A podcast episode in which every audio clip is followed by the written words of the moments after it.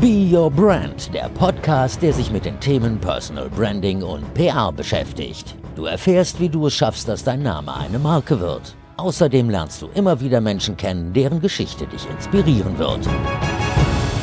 Schön, dass du dabei bist. Herzlich willkommen zu einer neuen Podcast-Folge von Be Your Brand. Wenn wir uns noch nicht kennen, ich bin Verena Bender, ich bin gelernte Journalistin und Personal Branding Coach und genau darum geht's in diesem Podcast. Es geht um mein Herzensthema Personal Branding und darum, dir dieses Thema näher zu bringen, weil ich davon überzeugt bin, dass wir spätestens im Jahre 2023 alle anfangen sollten, an unserer eigenen Personenmarke zu arbeiten, auch wenn ich das Wort gar nicht so gerne mag, habe ich schon öfter erzählt, aber mir ist auch immer noch kein besserer Begriff eingefallen. Aber egal.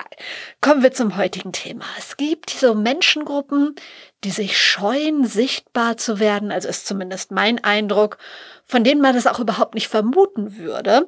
Und das sind in meinen Augen Journalistinnen. Klar, also da gibt's natürlich auch jede Menge Gegenbeispiele. Ein paar von denen waren auch schon hier im Podcast, so wie Kai Diekmann oder Gabor Steingart, Richard Gutjahr und so weiter und so weiter. Aber es gibt ganz, ganz, ganz viele Journalistinnen, von denen ich denke, Mensch, ihr habt doch ständig spannende Themen und ihr habt sogar Ahnung von Storytelling, was sich manche, die in die Sichtbarkeit gehen, erst so mühsam draufschaufeln müssen. Warum macht ihr nicht mehr draus? Also warum seid ihr nicht auch außerhalb eures Mediums sichtbar. Denn, wenn wir mal ehrlich sind, auch die Jobs in den großen Verlagen und Medienhäusern sind in letzter Zeit nicht mehr geworden, sondern eher weniger. Und meine Devise ist ja, dass es auf jeden Fall hilfreich ist, mit der eigenen Expertise sichtbar zu werden, gerade wenn man einen neuen Job sucht oder wenn man sich selbstständig machen möchte oder so. Und weil ich mit dieser Meinung nicht alleine bin, spreche ich heute mit einem weiteren Journalisten, der sich über die Jahre eine richtig große Sichtbarkeit aufgebaut hat. Er heißt Andreas Weck und arbeitet beim T3N Magazin. Das ist ein Branchenmagazin und er erzählt im Podcast, warum er den Weg in die Sichtbarkeit gegangen ist. Er erzählt, welche Vor- und welche Nachteile das Ganze für ihn hat, welche Plattform er sich ausgesucht hat, um sichtbar zu werden und wie er mit seiner Community kommuniziert und so weiter und so weiter. Ich lasse ihn Vermutungen anstellen, warum so viele seiner Kolleginnen vor diesem aktiven Personal Branding zurück zurückschrecken. Und er sagt ganz klar, dass er jedem Menschen, egal jetzt ob Journalistin, Journalist oder jedem anderen raten würde, wirklich an seiner Personenmarke zu arbeiten. Das Ganze nicht, ohne dass er jede Menge Hacks und Erfahrungen aus seinem eigenen Leben teilt. Du darfst also wieder ganz viel lernen und dich inspirieren lassen. Deshalb geht's jetzt direkt rein in diese Folge von Be Your Brand mit Andreas Weck freue mich, dass es geklappt hat. Ich habe schon gesagt, mein spontanstes Podcast-Interview. Gestern haben wir geschrieben, heute sprechen wir, finde ich super. Ich habe dich in der Antwort schon ein bisschen vorgestellt, aber du kannst es viel besser. Deshalb, wer ist Andreas Weck und vor allen Dingen, was ist deine größte Leidenschaft? Ja, Andreas Weck ist ähm, vordergründig Redakteur beim T3N-Magazin ähm, für die Themen Arbeitswelt, ähm, ich beschäftige mich da viel mit Management-Themen, ähm, aber am allerliebsten mit New Work-Themen. Ähm, alles, was dazu gehört, neue Arbeitsweisen, neue Führungsmodelle, auch so eine Themen wie New Finance, New Pay finde ich sehr spannend. Ähm, ist für mich alles so ein, eine große naja, so, so, so ein großes Potpourri an Themen, die uns äh, heute beschäftigen und eben auch für die nächsten Jahre beschäftigen werden. Und das ist halt für mich total spannend, daran zu arbeiten. Genau. Wie bist du in den Journalismus gekommen? Ähm, über Umwege, äh, beziehungsweise ähm, ich bin Quereinsteiger tatsächlich. Ähm, ich habe eigentlich was Kaufmännisches gelernt, ähm, auch eine Ausbildung in der Verwaltung gemacht beim Hamburger Zoll. Ähm, habe tatsächlich dann auch nach dem Zoll in der freien Wirtschaft gearbeitet, so vor allen Dingen im Sales-Bereich und habe irgendwie aber festgestellt, dass man da sehr eindimensional seinen Job macht. Also es ist eigentlich so ein bisschen jeden Tag das Gleiche gewesen und das hat mich nicht so befriedigt. Weswegen ich irgendwann gesagt habe, ich will eigentlich was machen, wo ich jeden Tag an etwas Neuem arbeite. Und da war Journalismus natürlich ähm, naheliegend, denn ähm, natürlich schreiben wir ja auch jeden Tag, ähm, könnte man jetzt sagen, ist doch auch immer das Gleiche, aber es sind jeden Tag andere Sachen. Also ähm, man kann sich immer mal wieder in andere Themen einarbeiten. Wenn ein Thema vielleicht mal ein bisschen über ist, dann switcht man mal, so wie ich es gerade schon erzählt habe. Manchmal interessiert mich Führung ein bisschen mehr, manchmal interessiert mich New Pay ein bisschen mehr. Ähm, manchmal lernt man auch wieder äh, eine Gründerin oder einen Gründer kennen, ähm, die man noch gar nicht auf dem Schirm hatte und kann sich mit denen auseinandersetzen. Ähm, das ist dann schon irgendwie alles in allem ähm, der bessere Job gewesen. Und ich habe das auch nie bereut, dass ich in den Journalismus gegangen bin. Und genau. wie war dann nach diesem ganzen Weg, den du gegangen bist, so der Einstieg? Äh, der war am Anfang rückblickend gesehen doch schwieriger, als ich dachte. Ähm, vor allen Dingen, weil es auch eine große finanzielle äh, Geschichte dann war, also ein finanzieller Einschnitt natürlich. Ähm, wenn man im Sales arbeitet, ähm, dann verdient man eigentlich nicht schlecht. Ähm, und dann wieder sozusagen auf Null zu gehen und sich durch Praktika äh, zu wühlen, äh, war natürlich keine, keine einfache Geschichte. Ähm, zumal ich auch schon Mitte 20 damals war, oder na, nicht ganz, so, so ich sag mal so zwischen 20 und 25 Jahre irgendwie so in dem Dreh muss ich damals gewesen sein. Ähm, und somit auch schon aus dem Elternhaus raus war und eigentlich alles ein bisschen selber finanzieren musste natürlich. Ähm, auch als Arbeiterkind natürlich auch jetzt nicht so viel ähm, Geld sowieso da war in der Familie, ähm, war das schon nicht ohne. Also ich habe dann auch viel nebenbei gearbeitet. Ich habe in äh, Clubs zum Beispiel in der Bar gearbeitet. Ähm, alles so eine Geschichten. Äh, auf der Reeperbahn in Hamburg ähm, zum Beispiel. Und ähm, ja, war schon anstrengend. Aber ich muss auch sagen, ähm, mit 20 bis 25, so in diesem Alter, kann man ganz schön viel wegstecken und äh, ist auch noch sehr naiv, was viele Sachen angeht und entscheidet anders, als man das vielleicht heute tun würde. Weiß nicht, ob ich heute wieder alles auf Null setzen würde. Ähm, dann müsste ich ausgesorgt haben, wahrscheinlich. Ähm, ansonsten, äh, glaube ich, würde ich mir das vielleicht so in der Form nicht mehr trauen. Ähm, mit 20 war das aber so, ja gut, einfach machen. Man hatte keine Verantwortung, es gab kein Kind, es gab keine Familie, es gab kein äh, Auto oder sowas, was man irgendwie hätte abzahlen müssen. So irgendwie alles gelaufen. Ähm, ne? Also so, so, ich meine nur, das, das Leben war sehr schlank und deswegen konnte man sich das leisten. Ähm, aber es war trotzdem irgendwo trotzdem auch mutig und wie gesagt, ich weiß nicht, ob ich es heute wieder so machen würde. Aber denkst du nicht, dass in Zeiten von Social Media und wenn man das wirklich, wirklich möchte, diesen Weg in den Journalismus zu finden, dass es jetzt heutzutage nicht einfacher sein könnte? Es ist auf jeden Fall einfacher, weil man sich ja selber auch ähm, gerade in sozialen Medien ja auch die Audience selber aufbauen kann. Ne? Und ähm, bei mir war das ja im Endeffekt auch so, äh, mit jedem Jahr, was ich im Journalismus gearbeitet habe und in, mit jedem Jahr, in dem ich mich auch ähm, in sozialen Medien ähm, präsentiert habe mit meiner Arbeit, ist die äh, Followerzahl größer geworden, die Kontakte sind mehr geworden. Und gerade so in den letzten drei bis vier Jahren, würde ich sagen, ähm, ist auch der Grad oder das Maß an Angeboten extrem gewachsen äh, auch von großen Verlagshäusern. Und das ist natürlich was, was man als Quereinsteiger so hätte am Anfang wahrscheinlich auch nicht erwarten können. Ähm, also insofern ja, mit dem Internet ist es einfacher. Also ich glaube auch bei mir, ich habe ja angefangen dann auch äh, ins Internet zu schreiben. Ne? Also wenn ich jetzt äh, einen typischen Weg von vor 30 Jahren gewählt hätte, dann hätte ich ja irgendwie in einem Magazin landen müssen. Du hättest ja viel, viel, viel mehr Gatekeeper gehabt äh, zwischen dir und deiner, ähm, dein, dein Anspruch, wo du mal hingehen willst. Äh, und wärst viel mehr darauf angewiesen gewesen, dass Leute die Tür aufmachen. Ähm, das ist heute definitiv einfacher, ja.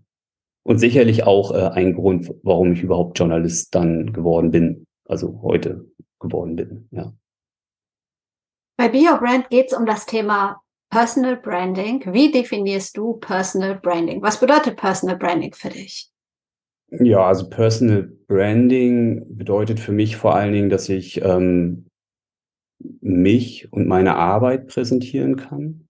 Ähm, gerade auch als Journalist finde ich, ist es besonders ähm, wichtig, dass du ja auch ähm, deine Arbeit an die Menschen bringst. Ähm, du willst ja auch gelesen werden, beziehungsweise es geht eigentlich weniger um dich als um die Sache natürlich, äh, die du, an der du gerade arbeitest.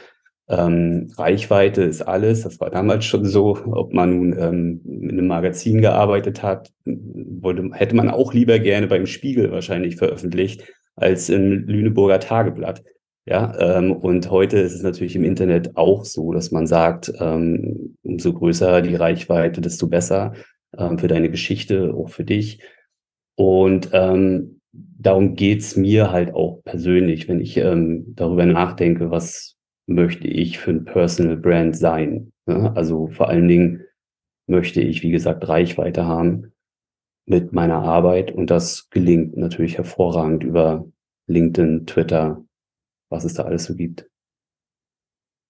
Kann ich total nachvollziehen. Und trotzdem, oder ich finde es halt total spannend, dass ganz viele Journalisten, also ganz viele Menschen aus dieser Bubble sagen, nee, nee, Social Media ist nichts für mich, äh, ich will meine Arbeit für mich sprechen lassen oder meine Texte sollen ja überzeugen. Also ich finde, in dieser Branche ist zum großen Teil noch eine ganz große Scheu vor Social Media vor allen Dingen davor, sich selbst und seine Arbeit auf Social Media zu präsentieren.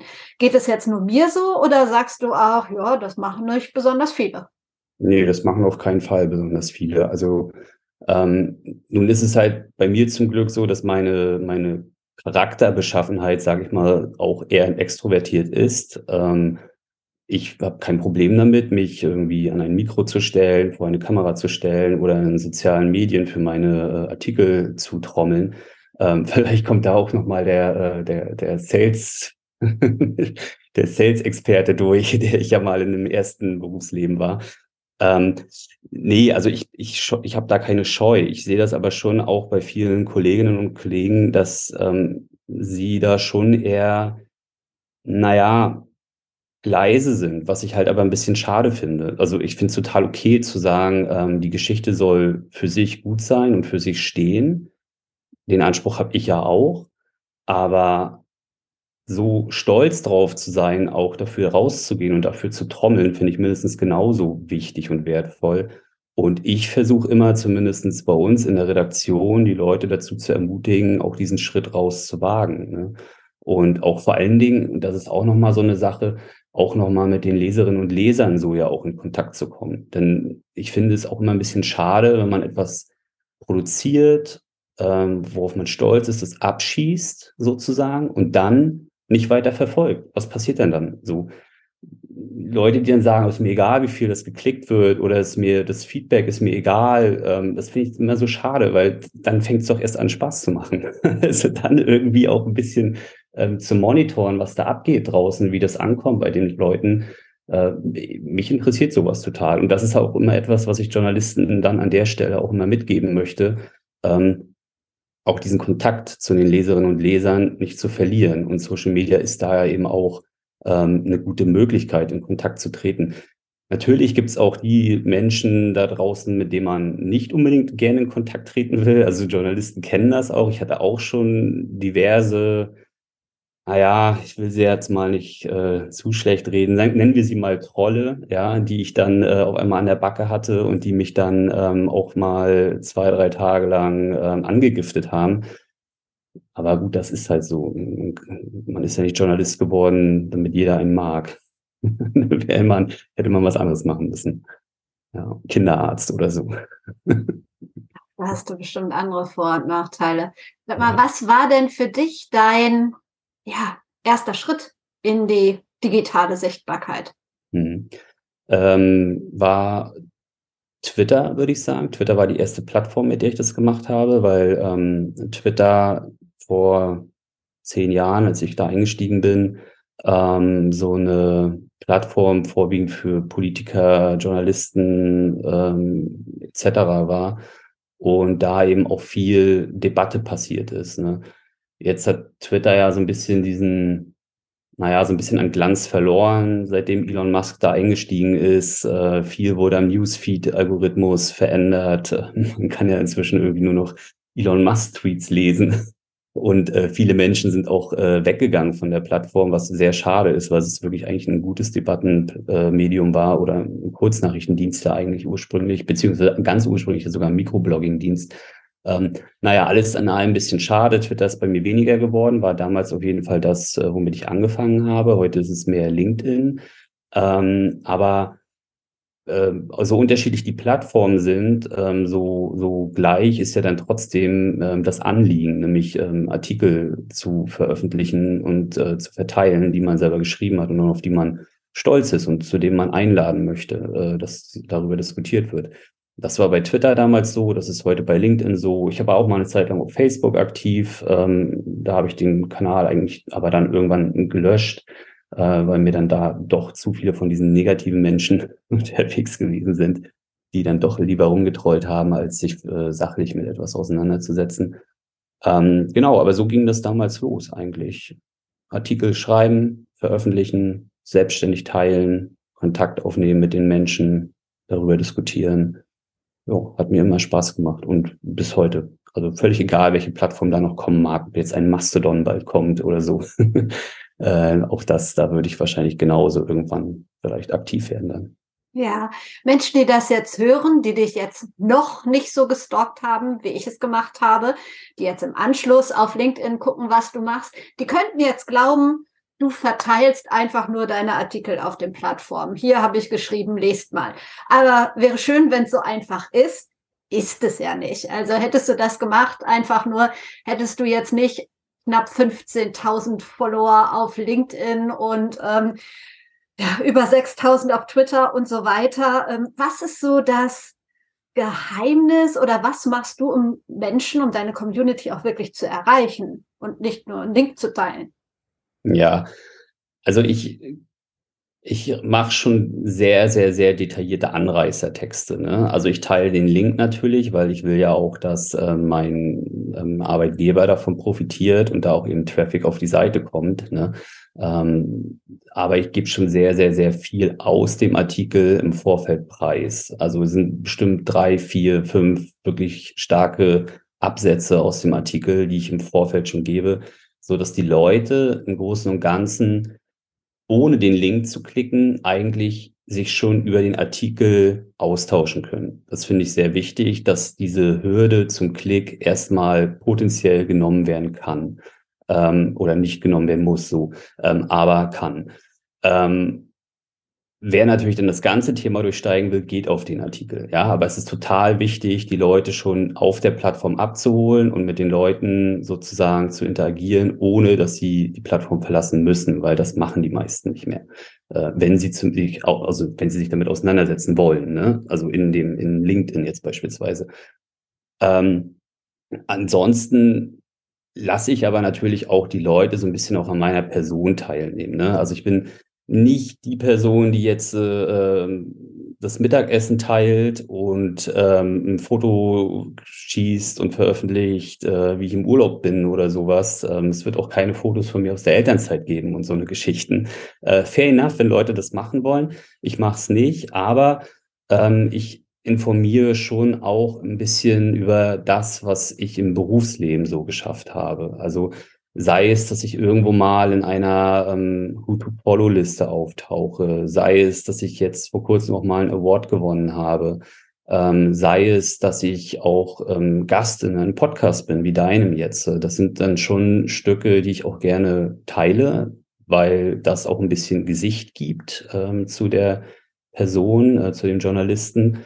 Ähm, aber es ist nicht so, dass das jetzt überhand nimmt bei mir. Also ich würde selber sagen, ich habe so ein, so ein Verhältnis von, je nachdem, was ansteht, ne, jetzt in letzter Zeit sind sehr viele Auszeichnungen gekommen, deswegen auch sehr viele Postings passiert sind. Aber so im Großen und Ganzen würde ich das schon eher so auf äh, 80-20 ähm, runterschrauben. Also bei mir stehen vor allem die Artikel im Vordergrund und nicht so unbedingt der Mensch das unterscheidet mich dann, glaube ich, schon auch so ein bisschen von so ganz typischen Business-LinkedIn-Influencern, wie wir sie auch alle kennen. mit dem, was du gerade gesagt hast, können wir eigentlich mit diesem, naja, ich weiß gar nicht, ob es ein Gerücht ist, aber es heißt ja immer wieder, auf LinkedIn bloß keine externen Links teilen. Ähm, dieses Gerücht können wir ja eigentlich ausräumen, oder? Weil sonst würden deine Beiträge ja nicht so funktionieren. Was ist deine Erfahrung? Nein, also Linkposts sind auf jeden Fall vom Algorithmus ähm, weniger wertvoll anerkannt als ein Bildposting. Ähm, das, das steht fest. Also auch meine Bildpostings, wo ich über meine persönlichen ähm, Erfolge beispielsweise informiere. Und da ist immer ein Bildposting von mir mit bei, weil in dem Zusammenhang, finde ich, gibt es halt keine Bild-Text-Schere, da kann man das gut machen. Ähm, die haben immer eine höhere Reichweite, bedeutend höher. Also die gehen auf jeden Fall mindestens 100 Prozent on top nochmal ähm, steiler, auf jeden Fall. Ähm, aber das ist mir eigentlich so ein bisschen egal, weil die Leute, die Bock haben auf meine Artikel, die erreiche ich damit trotzdem. Ähm, und ob ich jetzt, äh, sage ich jetzt mal, den, den, Kumpel vom Kumpel vom Kumpel dann sozusagen erreiche ne, und dadurch dann meine Artikel noch weiter trage, ist nice to have, freue ich mich natürlich. Auch so kommen immer mal wieder neue Follower ähm, zu mir. Aber Wichtiger ist mir eigentlich so, dass diese, diese ähm, treue Followerschaft, die, die rege mit meinen Artikeln interagiert und die da Bock drauf haben, ähm, sich, also sich das durchzulesen, dass ich mit denen sozusagen bonde. Ne? Und alle anderen sind so Laufkundschaft, sage ich immer so schön. Die kommen dann mal rauf und gucken auf die Seite und ähm, gehen aber wahrscheinlich auch wieder und ein paar bleiben hängen. Ne? Also insofern ähm, so ein Mischmasch aus verschiedenen Formaten und man muss ganz klar sagen, dieses persönliche Foto mit emotionaler Story etc. läuft besser als der inhaltlich fachliche Linkpost. Aber das muss jeder und jede für sich entscheiden, ne, womit man nach außen hin dann auch auftreten will. Also ich bin ja in erster Linie Journalist ne, ja. und nicht ähm, äh, Influencer oder sowas. Und ich möchte dann lieber mit einer kleineren Community, aber mit meinen Inhalten ähm, glänzen, als mit einer großen Community und irgendwelchen Boulevardbums, sage ich jetzt mal so.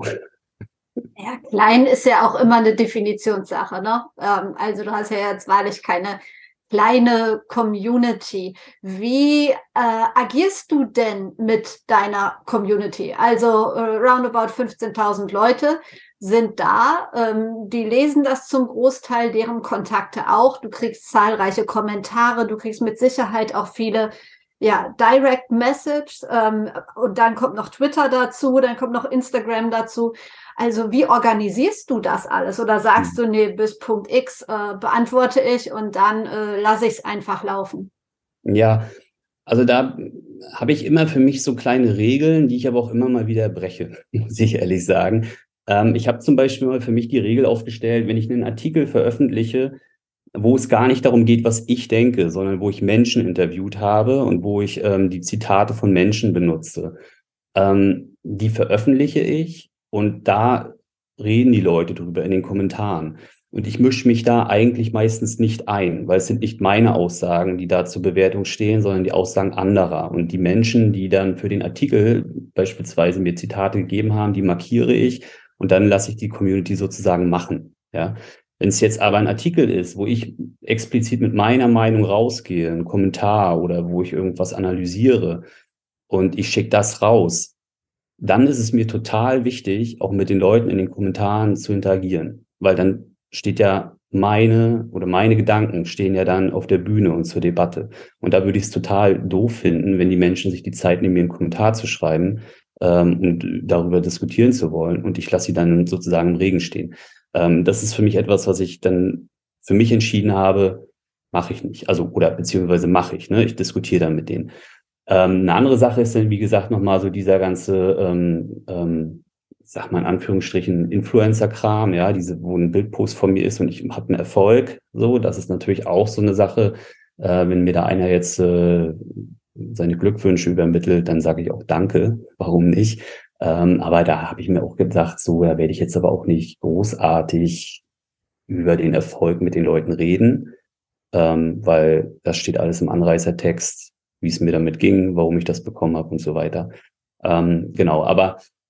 wichtiger sind halt so die journalistischen Inhalte. Ne? Und da ist mir schon wichtig, dass wir halt uns austauschen über die Texte, aber eben nochmal genau unterscheiden, sind es meine Gedanken, die da formuliert sind, oder sind es Gedanken anderer? Und ähm, wenn es Gedanken von anderen sind, dann werden die auch gementioned sozusagen und sollen mitdiskutieren. Ob sie es dann tun oder nicht, ist deren Sache, aber meistens machen sie es. Was sind für dich so ganz kurz und knapp die Vor-, aber auch die Nachteile deiner Sichtbarkeit? Also der Vorteil, ähm, der große Vorteil ist halt die Reichweite, ähm, dass man eben auch mehr Leserinnen und Leser auf die Texte bekommt. Und bei mir ist das inzwischen Zeit wirklich auch ähm, signifikant mehr. LinkedIn ist jetzt nicht unbedingt, also mal beispielsweise LinkedIn oder eigentlich auch Twitter sind jetzt nicht so die großen Reichweitenkanäle. Äh, da ist zum Beispiel Facebook oder die Google-Suche äh, bedeutend relevanter für Medien. Aber ähm, nichtsdestotrotz können auch Plattformen wie Twitter und LinkedIn insgesamt fünf bis sechs Prozent mehr Traffic bringen auf eine Seite. Ähm, vielleicht sogar mehr in, in einigen Häusern. Ähm, kommt auch immer ein bisschen auf die Themen drauf an. Ne? Ähm, und das sind schon auch tausende Menschen. Ne? Also auch fünf bis sechs Prozent können tausende Menschen sein. Und ähm, das ist für mich ein, ein, ganz großer Vorteil, warum Personenmarken an sich halt auch für, für Medienunternehmen ähm, relevant sind. Sie sind zusätzliche Distributionskanäle im Endeffekt. Ähm, ein anderer Vorteil ist natürlich durch die Sichtbarkeit, die ich mir schaffe, das habe ich auch eben schon mal erwähnt, dass eben auch Angebote reinkommen ähm, dass man durchaus auch angefragt wird in großen Konzernen, wo man vielleicht als Quereinsteiger, wie gesagt, es nicht unbedingt geschafft hätte, äh, ohne den entsprechenden ähm, Lebenslauf. Ähm, und natürlich Nummer drei, habe ich aber auch schon erwähnt, ähm, ist halt äh, diese, dieser Feedback-Kanal allgemein mit Leserinnen und Lesern. Das ist für mich, das sind die drei großen Vorteile für mich als Personal Brand. Ähm, Nachteile sind natürlich, ja, diese Dauererreichbarkeit ist natürlich ein Nachteil. Also ich habe auch mir, ähm, ich habe auch keine Social Media App mehr auf dem iPhone.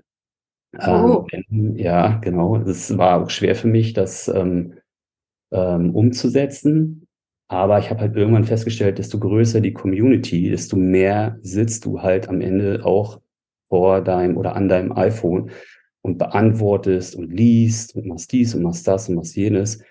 Und das ist ganz schön viel Zeit. Und deswegen habe ich für mich eigentlich ähm, so ein bisschen so diese Option jetzt kultiviert oder diese Möglichkeit ähm, so beschlossen, dass ich nur noch am Rechner ähm, auf LinkedIn und Twitter etc. Ähm, ja, Kommentare lese und ähm, Dinge sozusagen veröffentliche ja, also die Zeit, die da reingeht, ist auf jeden Fall ein Nachteil. Ähm, jetzt überlege ich, haben wir noch einen Nachteil? Naja, gut, Anfeindung, ne? Das passiert. Ja, die genau. hatten wir ja schon. Ja. Genau, das habe ich auch schon erwähnt, ja. Eine Sache habe ich jetzt ähm, überlegt. Ich dachte, die sagst du auch als Vorteil.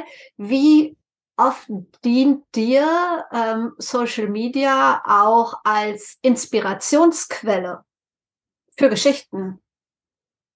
Eher weniger, muss ich ehrlich sagen, weil ich Ach. bin nicht unbedingt der Typ, der jetzt äh, Newsfeeds groß durchscrollt. Ähm, weil das finde ich ist auch eine Sache, ähm, wo viel Zeit drauf geht, ähm, wo man am Ende aber nicht unbedingt weiß, ähm, kommt da was bei raus. Also ich könnte, oder ich habe auch damals als ähm, noch äh, junger Berufseinsteiger äh, natürlich total viel in meinem Twitter-Feed rumgescrollt und, ähm, ne, und nach den Geschichten gesucht und so weiter. Und das passiert, man wird darauf schon mal aufmerksam, aber im Verhältnis zur Zeit, die man da aufbringt, ist es eigentlich äh, zu wenig. Ähm, auf LinkedIn war das ein bisschen anders, ähm, weil da hat man ja dann, also wie gesagt, ich bin ja Redakteur für die Themen Arbeitswelt. Auf LinkedIn ist natürlich dann das, die, die Zielgruppe da oder die, die Menschen, die sich da tummeln, sind noch ein bisschen konkreter darauf zugeschnitten auf meine Themen. Also da werde ich schneller fündig im Newsfeed, wenn ich nach einer Story suche.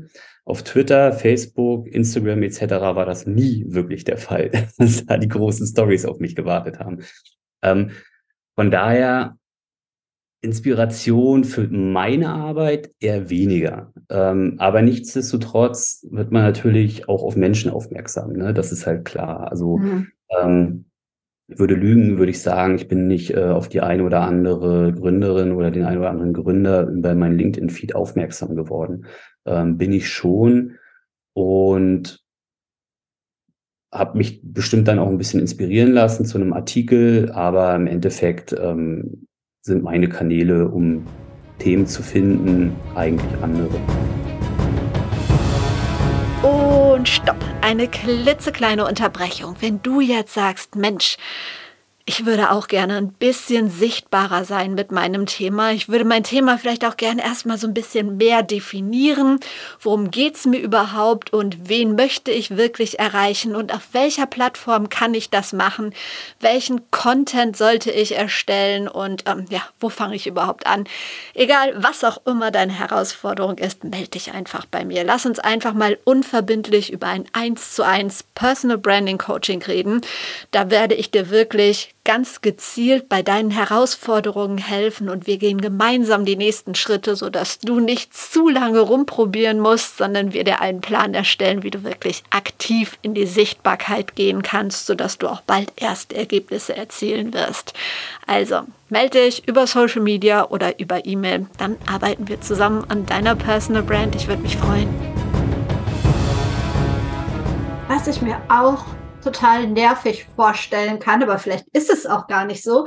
Wobei ich möchte schon machen, ist es so. Ich komme ja auch aus der PR. Journalistinnen, Journalisten zu erreichen, ist ja sowieso schon mal ein Horror und wahnsinnig schwierig. Wenn dann jemand, so wie du, verfügbar ist auf Social Media, dann liegt es ja total nahe, dass die ganzen Pitches direkt an dich kommen über deine Kanäle. Wie sehr nervt das? Hm. Das nervt mal mehr, mal weniger.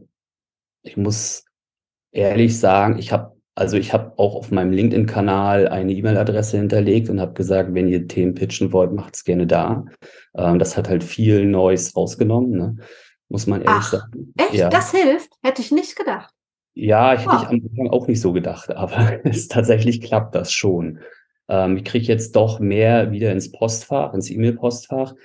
Und ähm, da ist zwar, also es war ein großes, großes, großes ähm, Ping-Pong in diesem E-Mail-Postfach natürlich. Da gehen locker 100 bis 150 Mails am Tag rein. Und dadurch, dass ich da natürlich jetzt diese E-Mail-Adresse auch veröffentlicht habe, ähm, sind das jetzt auch nicht weniger Mails geworden. Ähm, aber dafür habe ich weniger Nachrichten auf LinkedIn selber, die ich beantworten muss.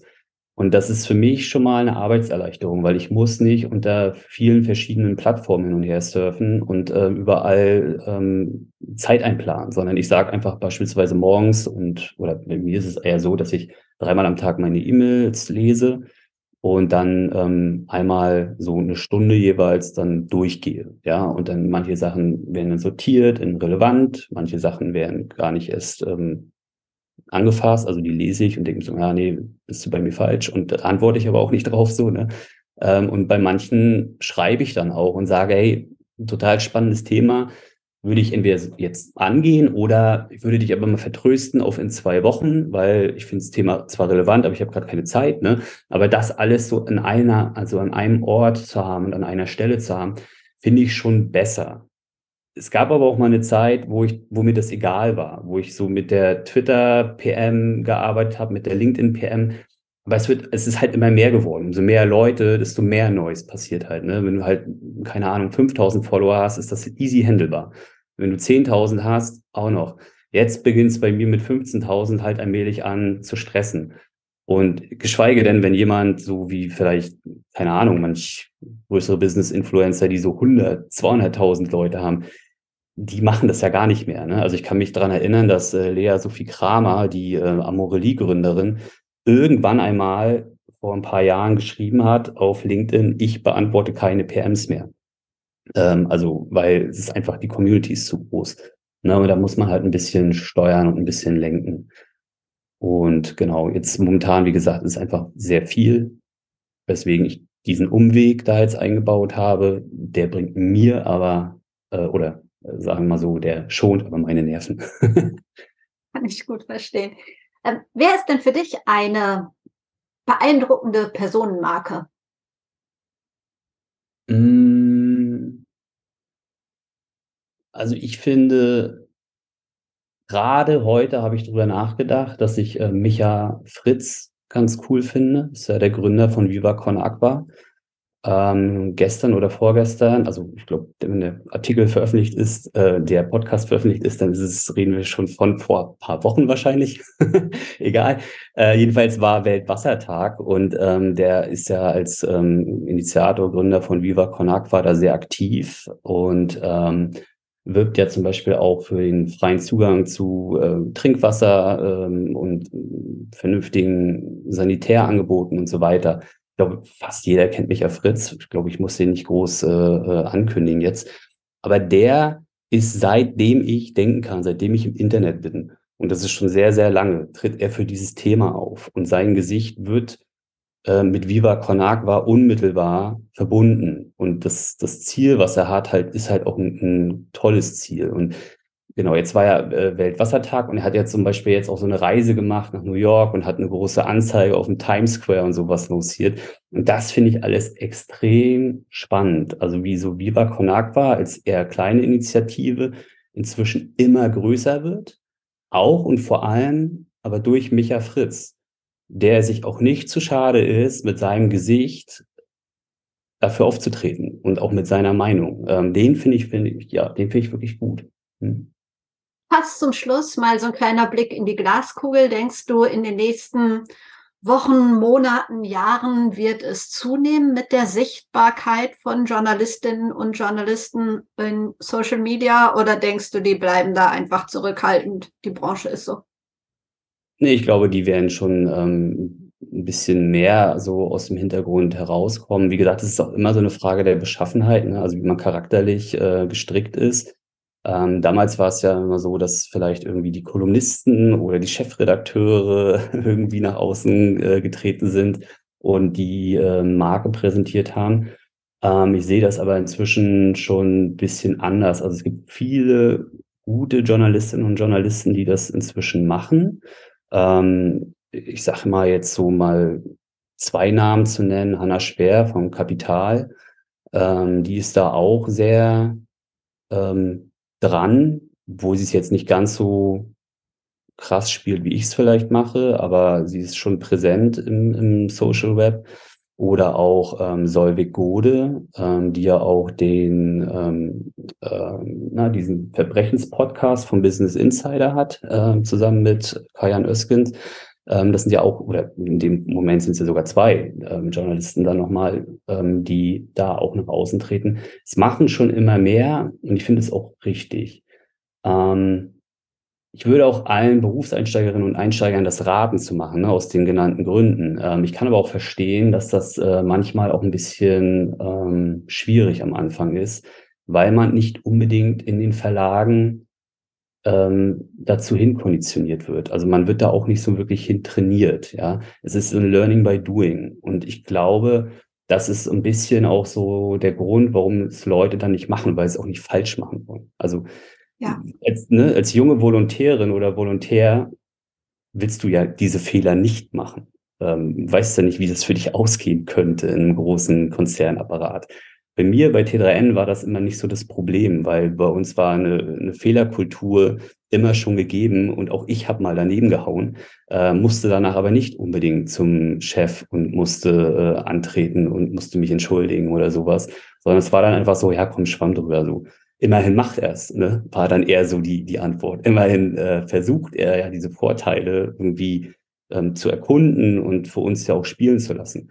Und das war bei uns schon so, dass da eben wirklich eine so kulturell eher so ein Machmal, ähm, eine, eine Machmal-Atmosphäre war. Ich könnte mir aber vorstellen, dass in vielen Verlagen diese Kultur nicht gibt.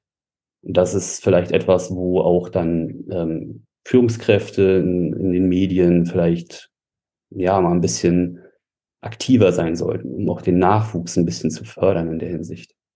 Ja, es ist ja eigentlich in jedem oder in ganz, ganz vielen Branchen so, gar nicht nur im Journalismus. Also ich kenne ja ganz viele Branchen, in denen das nicht ge gefordert oder gefördert wird. Ich habe jetzt nur gedacht, äh, Anfang des Jahres war ja auch wieder so eine riesen Entlassungswelle und so. Und da gab es dann bestimmt einige Menschen, die im Nachhinein gedacht haben, Mensch, wäre ich mal ein bisschen aktiver mit meinen Ergebnissen gewesen, so die letzten zwei, drei Jahre dann wäre es für mich einfacher, jetzt was zu finden, wenn ich es vernünftig gemacht hätte. Oder sagst du, nee, das eine hat überhaupt nichts mit dem anderen zu tun? Doch, ich würde schon sagen, dass das ähm, direkten Einfluss gehabt hätte. Also Menschen oder Journalisten, die von sich aus ja schon eine Reichweite mitbringen, sind ja für eine, für eine Medienmarke viel interessanter als äh, Menschen, die zwar gute Geschichten schreiben, aber nicht noch den Vorteil äh, auf ihrer Seite haben, den zusätzlichen Vorteil. Ne? Ähm, von daher glaube ich schon, dass da auch ein bisschen mehr geguckt wird. Ähm, ja, sind die Leute bekannt? Haben die Leute eine, eine Community, eine Reputation natürlich auch? Ne? Also es geht nicht nur um, um Quantität und Qualität muss natürlich trotzdem immer stimmen, aber ähm, die Quantität ist halt dann ähm, das Sahnehäubchen ne? und top. Und ich könnte mir auch vorstellen, dass viele, die ja jetzt, äh, ähm, also du hast ja mit der Entlassungswelle wahrscheinlich von Corona gesprochen, ähm, wo ja viele Medienmarken jetzt eingestampft wurden. Ähm, ich könnte mir schon vorstellen, dass halt die Leute, die da jetzt auf die Straße gesetzt wurden und die ein bisschen ähm, eine, einen eigenen Personenbrand sich gebaut haben in den letzten Jahren, ähm, dass die leichter jetzt einen Einstieg wieder haben. Ähm, mit Sicherheit, ja. Äh, ist ja wie bei mir auch, wenn jetzt morgen äh, T3N gekündigt wird, äh, nicht gekündigt wird, äh, geschlossen wird, ne, aus irgendeinem Grund. Ähm, ich habe überhaupt keine Angst, dass ich nicht irgendwo reinkomme. Also null. Ich mag jetzt vielleicht ein bisschen arrogant klingen, aber ich glaube, ich würde einfach einen Bildpost aufsetzen mit meinem Gesicht und würde sagen, ähm, Mann, war eine schöne Zeit bei T3N, leider ist es vorbei, ich suche jetzt eine neue Herausforderung. Ähm, wer hat, wer hat, wer hat was? Wer hat Ideen? Wer kann mich verbinden? Wahrscheinlich würde das Ding rund gehen und ich hätte am Abend irgendwie fünf, sechs, sieben, acht, neun, zehn Angebote. Bin ich ja. mir fast sicher, dass das so kommen würde. Mit Sicherheit, aber daran hast du auch viele, viele, viele Jahre gearbeitet. Ja, zehn, ja. um genau zu sein. Ja. Das wäre ein wunderschöner Abschluss, wenn ich nicht noch drei Abschlussfragen hätte. Ähm, ich habe sie dir schon verraten, deshalb hast du wahrscheinlich die genialsten Antworten ever. Normalerweise verrate ich sie nicht. Gibt es in deinem Leben ein ganz bestimmtes Role Model und falls ja, wer ist das? Ja, äh, genau, du hast mir die Fragen vorher verraten und auch an der Frage habe ich äh, besonders lange geknabbert, weil man will ja eigentlich dann immer gerne so, so die eine catchy Antwort haben, aber die habe ich gar nicht und ähm, ich kann halt nur sagen, das eine Role Model gibt's nicht. Ähm, bei mir gab's aber, also weil ich halt auch vor allen Dingen glaube, hm, dass es keinen Sinn macht, Menschen nachzuahmen, ne, sondern ähm, man selbst zu sein. Ähm, aber es gab natürlich Menschen, die mich ähm, geinfluenced haben, so, also definitiv und sowohl privat als auch beruflich. Und beruflich war für mich da in den letzten Jahren äh, eine ganz wichtige Person unser Gründer Andy Lenz, ähm, der mir damals auch ähm, ein Korrespondentenstipendium in San Francisco ermöglicht hat, ähm, wo ich dann mal über ein paar Monate aus dem Silicon Valley heraus berichtet habe was viel ähm, mit meinem Mindset getan hat, äh, mit der Art und Weise, wie ich an Dinge herangehe. Ich bin nämlich ähm, eher so ein Typ, der losrennt und ja auch den Mut zur Lücke hat und dann vielleicht auch mal was Unperfektes abgibt, ja. Aber dafür ist es halt erstmal gemacht und ist raus und kann, kann sich entfalten. Und das ist halt etwas auch, was ich finde, was in Deutschland viel zu selten gemacht wird. Wir sind immer so so Pich darauf, keine Fehler zu machen, alles perfekt abzuliefern. Und das ist ja auch irgendwo gut, aber irgendwo ist es manchmal auch ätzend, weil ja, weil Sachen halt einfach dann nicht passieren, weil sie kaputt gedacht werden. Und da war er halt schon so ein Typ, und das lag, liegt bestimmt auch dran, weil er halt so ein Gründer ist, äh, gerade auch aus dem Tech-Bereich, ähm, wo man halt einfach erstmal rausgeht und liefern muss. Ne? Und dann halt im Endeffekt lieber hier und da nochmal dran rumdoktort. Das ist so eine Mentalität, die ich von ihm gelernt habe und die ich auch ähm, in meinem Arbeitsalltag ähm, ja so integriert habe. Ähm, privat ist dann aber auf der anderen Seite auch meine Partnerin, die diesen, ähm, die, dieses nach vorne preschen oftmals auch ein bisschen zügelt. Und das meine ich nicht negativ, sondern äh, absolut positiv, äh, die mich, die mir auch oft so ein bisschen so Demut beibringt, ähm, weil ein großer Nachteil, wenn man halt so ist wie ich, der schnell raus will mit etwas, ist, dass man auch sehr schnell ungeduldig wird, wenn Sachen nicht klappen, wenn irg irgendwelche Menschen irgendwas blockieren oder wenn irgendwelche Dinge ähm, nicht losgetreten werden können, weil sie noch vermeintlich zu unperfekt sind. Da ist, das ist für mich immer eine ganz, ganz, ganz, ganz, ganz große Charakterprobe. Und da bin ich so froh, dass meine Partnerin da oft so ein bisschen ähm, ja die richtigen Worte findet, um mir zu vermitteln, ähm, bleib mal cool. So, das finde ich gut. Also mein, mein, äh, äh, mein Kumpel und ähm, ehemaliger Chef Andy und äh, meine Partnerin Laura, die sind da so Yin und Yang. Sehr gut. Ja, das, das braucht man. Ähm, das beste Buch, das du je gelesen hast, ganz einfache Frage. Ja, ähm, muss ich dazu sagen, durch meinen Job lese ich nicht mehr so gerne und so viel, weil ich einfach den ganzen Tag lese. Ähm, natürlich, also durch die Recherchen lese ich viel, aber eben durchs Schreiben, Texte immer wieder von vorne lesen und so weiter, ist das bei mir so ein bisschen in der Freizeit eingeschlafen, das Lesen. Und wenn ich lese, dann eigentlich ähm, etwas völlig Fachfremdes. Ähm, der letzte gute Roman, den ich gelesen habe, war ähm, von Robert Seethaler, Ein ganzes Leben ähm, handelt von einem Mann, ähm, der so um Anfang des letzten Jahrhunderts in den Alpen gelebt hat und ähm, den sein Leben wird so ein bisschen erzählt, super unspektakulär eigentlich, ähm, sehr ruhig auch geschrieben, ähm, macht im Grunde alles mit, was jeder Mensch in seinem Leben mitmacht. Äh, er liebt und er hasst, er verliert Menschen, er gewinnt Menschen, er macht Erfahrungen und ähm, man liest das so und denkt sich halt so, ja, es ist ähm, das könnte jeder sein, aber dieses Buch ist so gut. Und am Ende dieses Buches kriegt man halt so ein bisschen so diese Erkenntnis, dass halt so jedes Leben eigentlich voll spannend ist. Also man muss nicht Tech-Milliardär sein oder US-Präsident sein oder Friedensnobelpreisträger sein, um halt ein bedeutendes Leben äh, gehabt zu haben. Und dieses Buch ruft einen das so in Erinnerung, weil, wie gesagt, es ein ganz einfacher Typ ist, der nichts, nichts gemacht hat, was jetzt irgendwie ein Bestseller Sache irgendwie darstellen könnte. Aber es ist trotzdem sehr schön und ähm, das fand ich ganz gut. Ansonsten vielleicht noch ein Sachbuch. Ähm, ich habe auch mal das Ende des Alterns von ähm, David A. Sinclair gelesen vor kurzem. Ähm, das ist vielleicht nochmal für Leute, die keinen Bock auf Romane haben, was ich auch gut verstehen kann, weil ich es auch lange eigentlich nicht hatte. ähm, das Ende des Alterns, da geht es so ein bisschen um die äh, Medizin von morgen. Ähm, er ist ein, eine, eine Genetik-Koryphäe, und ähm, beschreibt eigentlich so, wo, wo der Stand der Medizin heute ist und was wir in den nächsten 10 bis 20 Jahren erwarten können, was gerade dieses Thema Langlebigkeit angeht äh, und gesund altern auch äh, angeht, ähm, finde ich total spannend. Super schwer zu lesen. Ich habe so viele Kapitel mehrfach gelesen, um sie zu verstehen. Ähm, ich habe bestimmt ein Jahr an dem Buch gelesen. Das ist echt unangenehm, ist das so zu sagen, aber es ist oh. wirklich Dieb. Es ist wirklich Dieb. Ähm, aber wenn man es durchstiegen hat, dann ähm, ist es auch eine, eine kleine Offenbarung, weil es auch für mich im Privatleben so viel verändert hat, ähm, was Ernährung angeht, was Sport angeht. Ähm, ja, alles so eine Sachen. Also auch was so Mittelchen angeht, Nahrungsergänzungsmittel, die man noch so nebenbei nehmen kann, ähm, da findet man viele interessante Sachen. Und meine letzte Frage ist eigentlich mehr eine Bitte. Hast du zwei Menschen, die du mir empfehlen kannst für Be Your Brand, mit denen ich über ja, ihren persönlichen Weg, aber vor allen Dingen über das Thema Sichtbarkeit und Personal Branding sprechen könnte? Mhm.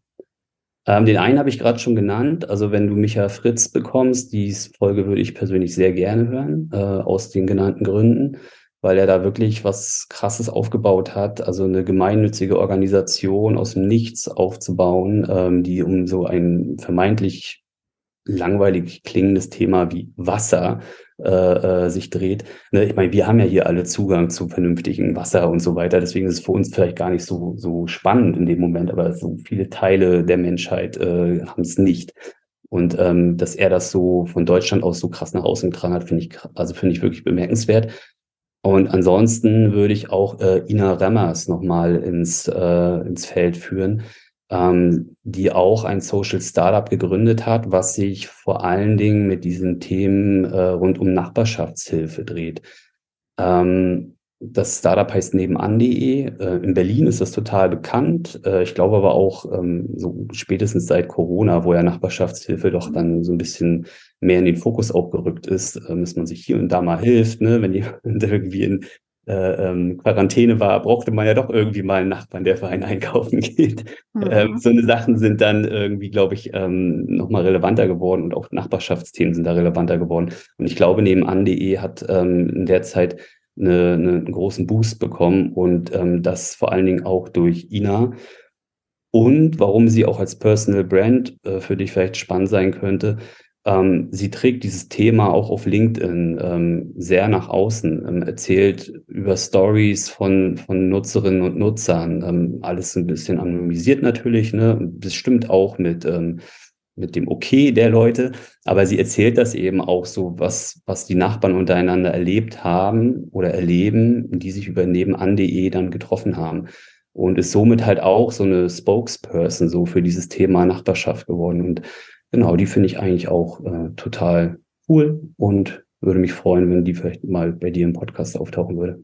Super. Vielen Dank, vielen Dank für die beiden Empfehlungen, aber vor allen Dingen auch die Einblicke in deine Arbeit. Ähm, ich wünsche dir alles Gute. Wir bleiben sowieso in Kontakt und ich sage bis bald. Ja, bis bald. Danke für die Einladung. Das war's schon wieder mit Be Your Brand. Vielen Dank fürs Zuhören. Ein paar Links zu Andreas, sein LinkedIn-Profil und ein paar weitere Infos habe ich dir in den Show Notes zusammengefasst, also in den Details zu dieser Folge. Und da findest du auch den Link zum kostenlosen Personal Branding Handbuch.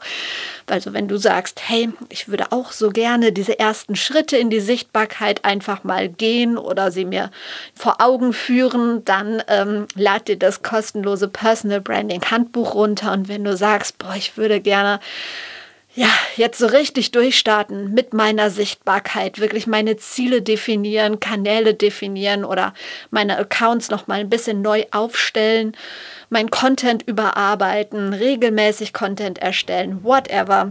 Melde dich bei mir, lass uns einfach mal unverbindlich über ein 1 zu 1 Personal Branding Coaching reden. Und wir hören uns wieder schon nächste Woche. Ich wünsche dir jetzt einen schönen Tag, bis dahin, trau dich rauszugehen. Ich glaub an dich.